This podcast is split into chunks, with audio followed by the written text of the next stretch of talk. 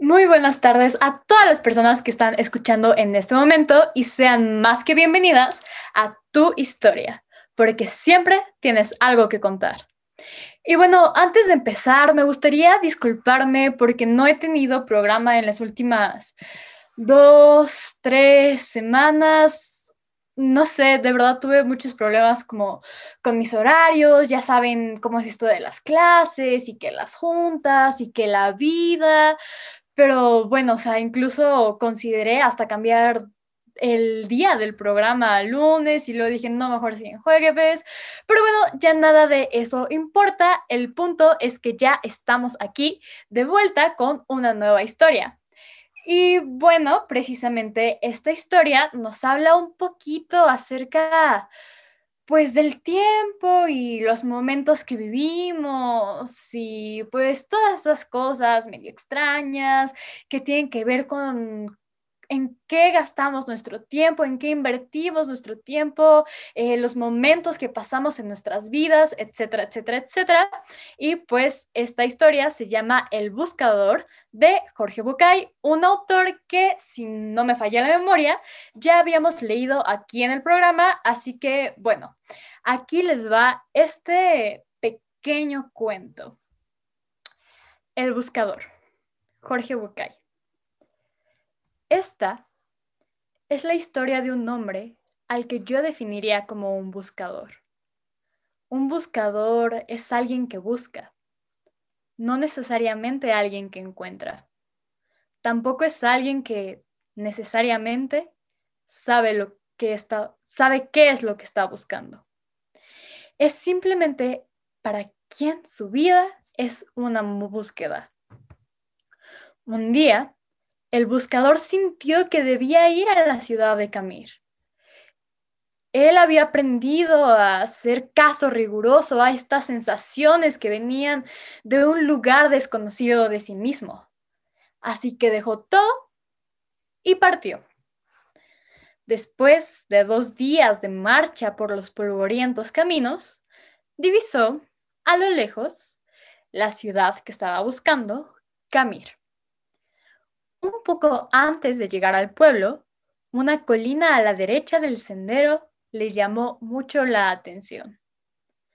Estaba tapizada de un verde maravilloso y había un montón de árboles, pájaros y flores encantadoras. La rodeaba por completo una especie de valla pequeña de madera lustrada, una portezuela de bronce lo invitaba a entrar. De pronto, sintió que olvidaba el pueblo y sucumbió ante la tentación de descansar por un momento en ese lugar. El buscador traspasó el portal y empezó a caminar lentamente entre las piedras blancas que estaban distribuidas como al azar entre los árboles dejó que sus ojos se posaran como mariposas en cada detalle de este paraíso multicolor. Sus ojos eran los de un buscador. Y quizás por eso, solo quizás por eso, descubrió sobre una de las piedras aquella inscripción. Abdul Tarek vivió ocho años seis meses, dos semanas y tres días. El buscador se sobrecogió un poco al darse cuenta de que esa piedra no era simplemente una piedra que estaba ahí en ese maravilloso bosque, sino que era una lápida. Sintió pena al pensar que un niño de tan corta edad estaba enterrado en ese lugar. Mirando a su alrededor, el hombre se dio cuenta de que la piedra de al lado también tenía una inscripción. Se acercó a leerla. Decía, Yamir Khalib vivió cinco años, ocho meses y tres semanas. El buscador se sintió terriblemente conmocionado este hermoso lugar era en realidad un cementerio y cada piedra una tumba. Una por una empezó a leer las lápidas. Todas tenían inscripciones similares. Un nombre y el tiempo de vida exacto del muerto. Pero lo que lo conectó con el espanto fue comprobar que el más tiempo de las personas que estaban ahí enterradas había vivido sobrepasaba apenas los 11 años. Los 11 años, este era un cementerio de niños. Embargado por un dolor terrible, se sentó y se puso a llorar. El cuidador del cementerio pasaba por ahí y se acercó. Lo miró llorar por un rato en silencio y luego le preguntó si lloraba por algún familiar. No, ningún familiar, dijo el buscador. ¿Qué pasa con este pueblo? ¿Qué cosa tan terrible hay en esta ciudad? ¿Por qué tantos niños muertos encerrados en este lugar? ¿Cuál es la horrible maldición que pesa sobre esta gente? ¿Qué los ha obligado a construir un cementerio de chicos? El anciano sonrió y dijo, ¿puede usted serenarse? En realidad no hay tal maldición. Lo que pasa es que aquí tenemos una vieja costumbre. Permítame un segundo, le contaré. Cuando un joven cumple 15 años, sus padres le regalan una libreta, como esta que tengo aquí, colgando del cuello. Y es tradición entre nosotros que a partir de allí, cada vez que uno disfruta intensamente de algo, abre la libreta y anota en ella. A la izquierda, ¿qué fue lo que disfrutó? Y a la derecha, ¿cuánto tiempo duró el gozo? Conoció a su novia y se enamoró de ella. ¿Cuánto tiempo duró esa pasión enorme y el placer de conocerla? ¿Una semana? ¿Dos? ¿Tres semanas y media? Y después, la emoción del primer beso, el placer maravilloso del primer beso. ¿Cuánto duró? ¿El minuto y medio del beso? ¿O dos días? o una semana. Y el embarazo o el nacimiento del primer hijo, y el casamiento de los amigos, y el viaje más deseado, ese viaje tan esperado, y el encuentro con el hermano que vuelve de un país lejano. ¿Cuánto tiempo duró el disfrutar de estas situaciones? ¿Horas? ¿Días? ¿Minutos? ¿Segundos? ¿Meses? ¿Años? Así vamos anotando en la libreta cada momento que disfrutamos. Cada momento. Cuando alguien se muere, es nuestra costumbre abrir su libreta e ir sumando el tiempo de lo disfrutado, para después escribirlo sobre su tumba, porque ese es, para nosotros, el único y verdadero tiempo vivido. Y bueno, mis queridos escuchas, así es que termina esta historia llamada El Buscador de Jorge Bucay.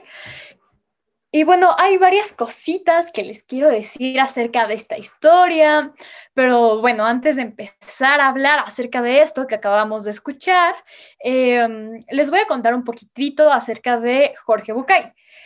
Este autor es argentino y en pocas palabras y dicho rápidamente, se dedica a pues básicamente explorar la mente, ¿no? Él es terapeuta, pero también se dedica a escribir y también es dramaturgo y pues es médico y pues claramente podemos ver como todas sus profesiones y todas sus especialidades eh, plasmadas en sus textos. Pero bueno, una vez dicho esto, empezamos ahora sí a hablar de este cuento que les recuerdo se llama El Buscador. Y bueno, la verdad es que estoy un poco emocionada por hablar con ustedes acerca de esta historia porque tiene varios puntos en realidad que a mí me llamaron bastante la atención. Mm, bueno, empecemos por la primera frase. Em, la primera frase dice, esta es la historia de un hombre al que yo definiría como un buscador. Un buscador es alguien que busca, no necesariamente alguien que encuentra. Buscamos cosas en nuestra vida, en, ajá, en nuestra vida, y no necesariamente las encontramos.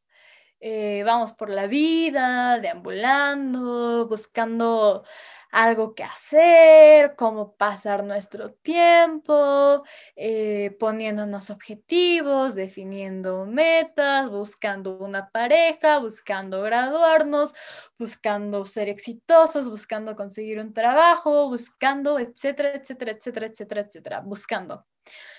En realidad, todos, o sea, todas las personas somos buscadores.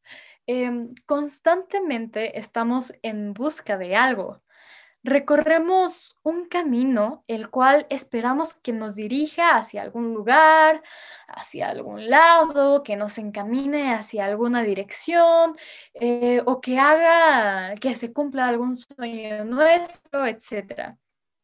Mm, todos somos buscadores. Sin embargo, como dice esta primer línea de este cuento, un buscador es alguien que busca, no necesariamente alguien que encuentra.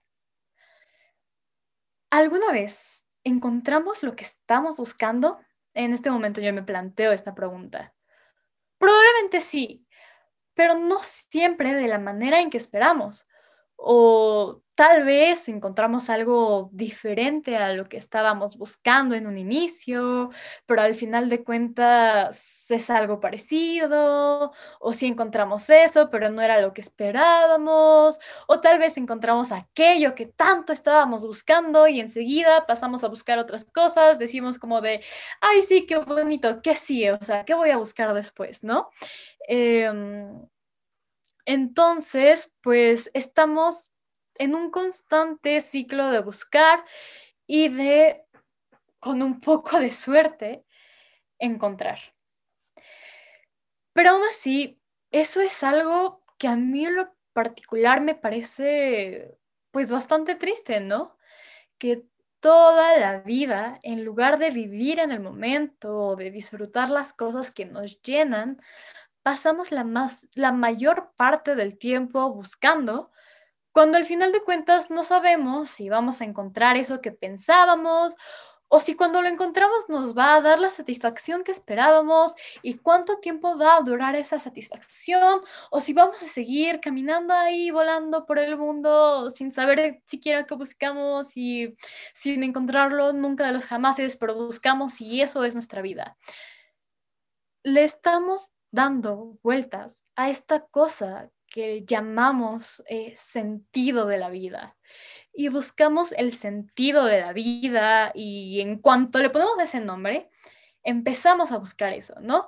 ¿Cuál es mi sentido de la vida? Y después te quedas en las noches, en las madrugadas, eh, pensando con el insomnio de, pero es que ¿para qué estoy aquí? ¿Cuál es el sentido de mi vida? ¿Qué camino debo tomar? ¿Cuáles son las decisiones que voy a tomar a continuación? Este, y todas esas preguntas existenciales que nos quitan el sueño.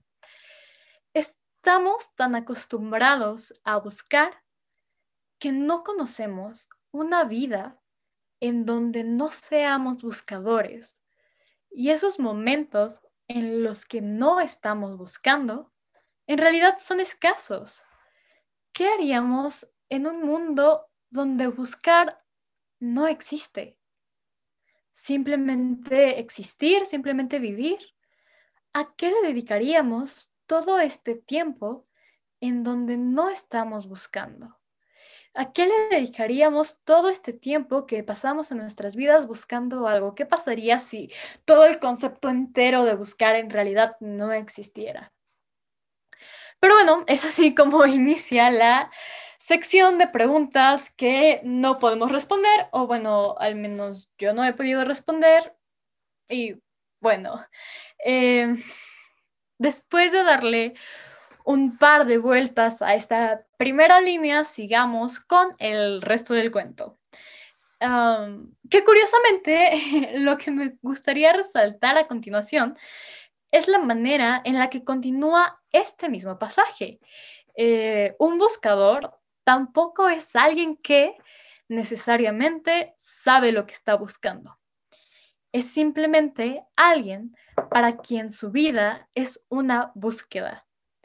Y eso es justamente lo que mencionábamos, lo que mencionábamos, ¿no? Em, en algún punto de la vida, ¿realmente sabemos lo que estamos buscando o simplemente buscamos por buscar porque es lo que estamos acostumbrados a hacer, hacer? Entonces, bueno, o sea, básicamente aquí en estas líneas estamos rondando. Em, bajo esta premisa de buscar y qué es lo que estamos buscando y si realmente sabemos qué estamos buscando o si la búsqueda en sí misma es eso que nos conforma. Pero bueno, el siguiente punto que quiero tocar como esta historia, que también es algo que me llamó mucho la atención y que también me pareció muy interesante, es cómo las decisiones que tomamos nos llevan a lugares específicos. Em, aquí otra parte de este cuento dice, algo desconocido dentro de él le dijo que tenía que ir a tal ciudad y una vez que llegó a tal ciudad le llamó mucho la atención tal lugar y sus instintos le dijo que tenían que ir a tal colina y después vio la puerta de bronce y esa puerta de bronce le estaba diciendo a gritos que entrara, etcétera, etcétera, etcétera.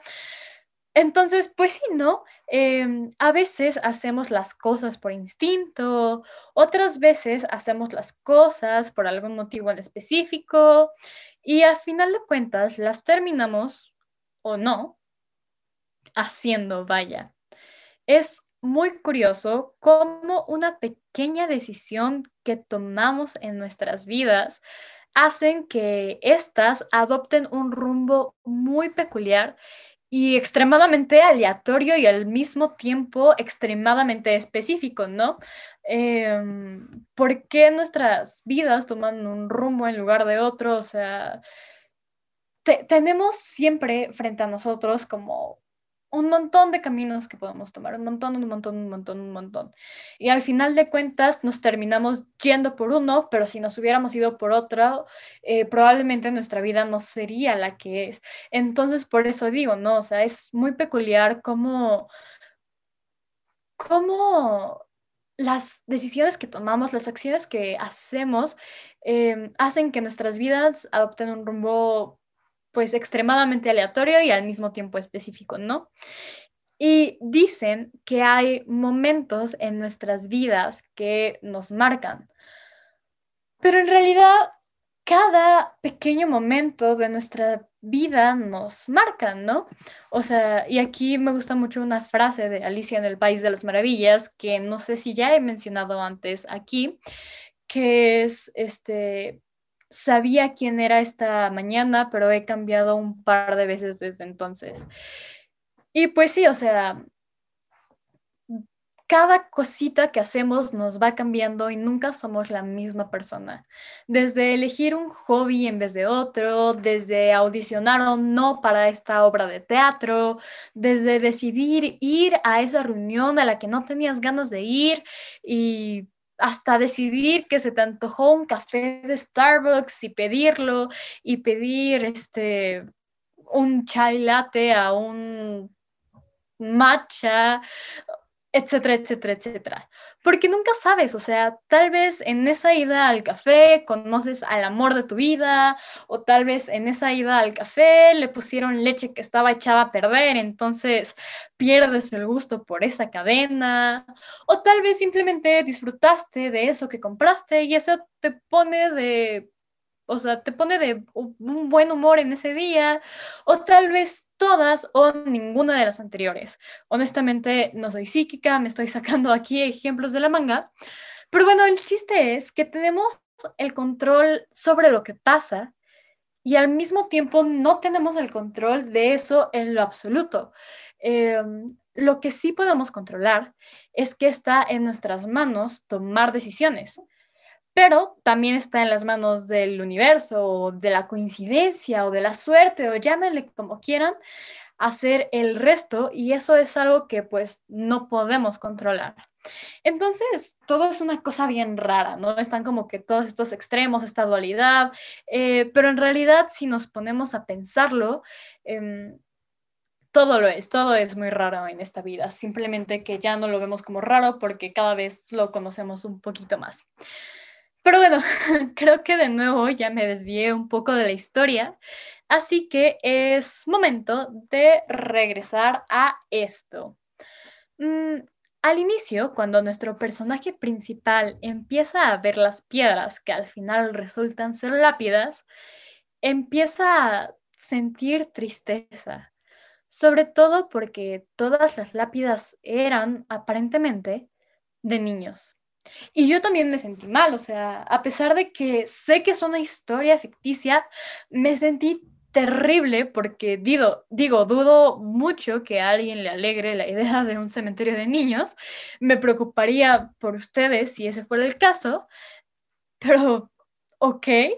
Entonces, el buscador pensaba, es que, ¿cómo es que un niño de tan corta edad pudo haber muerto? Em, ¿Qué es lo que habrá sucedido? Y después empieza a ver las inscripciones de las demás lápidas y el sentimiento lo sobrecogió tanto que se derrumbó en lágrimas. Em, paréntesis, aquí yo admiro mucho su fuerza de voluntad, porque si yo hubiera estado en su lugar después de haber leído la primera lápida, en lugar de quedarme a leer el resto, diría, no, bye, preferiría olvidar que vi esto, no quiero estar triste todo el día. Em, pero bueno, supongo que eso ya depende de cada quien. Cierra paréntesis. Em, el buscador se sintió tan abrumado que empezó a llorarle a estos desconocidos y se empezó a preguntar a él mismo cómo es que eso había pasado. De nuevo, buscando una respuesta. E incluso empezó a hacer como que todas estas teorías y llegó a pensar que el lugar tenía alguna clase de maldición que hacía que las personas fallecieran a tan corta edad. Y después, pues ya él está ahí llorando, este, con esta con este sentimiento de pesadumbre sobre él. Y después Llega el cuidador del pueblo, que no sé si es mi imaginación, pero tal vez carece un poco de tacto, porque no es como que te le quedas viendo a alguien mientras llora y después de verlo llorar un buen rato le dices como, ay, hola, oye, te voy a interrumpir en tu luto, es porque estamos en un cementerio, entonces claramente no sé por qué estás aquí, pero bueno, ¿por qué estás llorando? ¿Estás llorando por algún familiar? Eh, no sé, eso también se me hizo un poco curioso, pero Tal vez es todo lo contrario, tal vez yo tengo malas impresiones, tal vez esa persona, o sea, el cuidador del cementerio tenía eh, tanto tacto que quería calmar al buscador y por eso le preguntó. Todo depende de las intenciones, supongo, pero bueno, al final esto terminó siendo algo beneficioso para el buscador, entonces pues al final de cuentas no importa, el hecho es que pasó. Pero bueno, entonces le pregunta eso, que por qué está llorando, etcétera, etcétera, y el buscador le contesta que no, que no está llorando por ningún familiar, y le empieza a plantear todas estas preguntas de pues qué es lo que tiene este pueblo, qué clase de maldición, por qué todo el mundo tan joven, etcétera, etcétera, etcétera, y ya el cuidador del cementerio le dice, no, o sea, como que tranquilo, ¿no? Cálmate.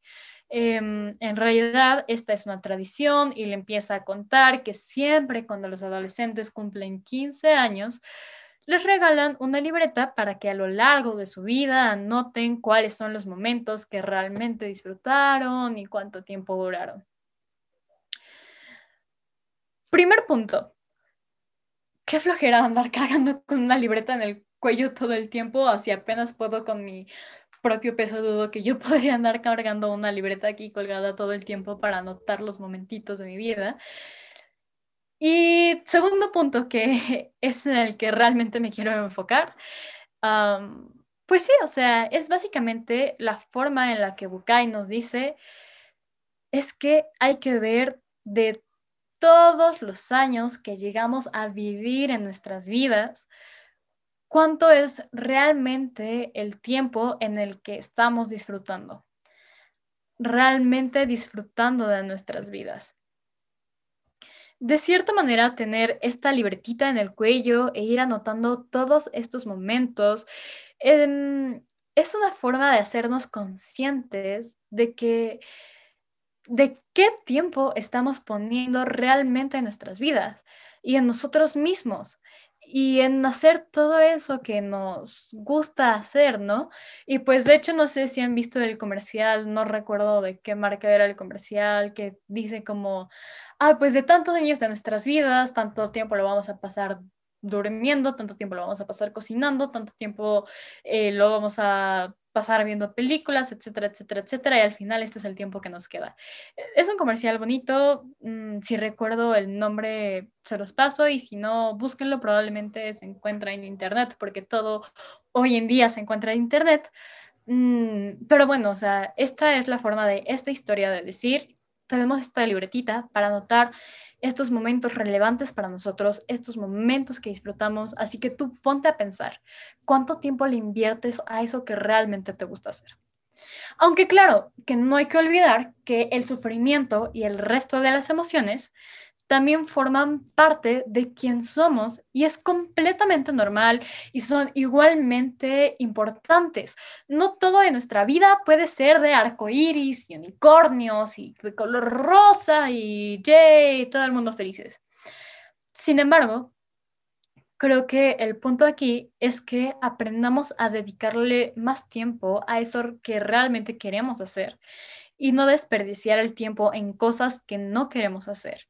Eh, no desperdiciar el tiempo buscando, buscando eso que en realidad ni siquiera sabemos que vamos a encontrar, buscando un sentido de la vida que en realidad es una cuestión que nosotros humanos nos inventamos para tratar de justificar nuestra existencia. Em, y pasando todo este tiempo en realidad no disfrutando quienes somos. Y pues bueno, ahora sí que cierro con la frase con la que cierra esta historia. El tiempo de lo disfrutado es el único tiempo realmente vivido. Y bueno, creo que ya lo dije, yo no estoy enteramente de acuerdo con esta frase porque, de nuevo, hay otros momentos que también son importantes para nosotros y no necesariamente debemos disfrutarlos. Eh, también debemos de ser conscientes que el resto de las emociones son importantes, que los momentos que pueden ser no tan placenteros también son importantes y también nos marcan y también nos definen. Pero al final de cuentas, el mensaje sería un poco ese, ¿no? Que aprendamos a apreciar estos momentos em, que nos gustan y también a dedicarle más tiempo a estos momentos, a sentarnos un momento y plantearnos a nosotros mismos en qué estoy invirtiendo mi tiempo, qué estoy haciendo y si esto que estoy haciendo realmente es algo que me hace pleno o plena. Mm, pero bueno, y creo que mi muletilla de hoy es, pero bueno, ya me di cuenta de eso. Pero bueno, Em, queridas personas que están escuchando en este momento. Creo que con eso llegamos al fin de este programa de hoy. Muchísimas gracias al increíble productor Jonathan Murúa y muchísimas gracias a ustedes por escuchar. Nos vemos con algo de suerte y si mis entregas no me destruyen en la siguiente semana. El siguiente jueves a las 5 de la tarde, yo soy Caro Koshka y esta es tu historia. Hasta la próxima.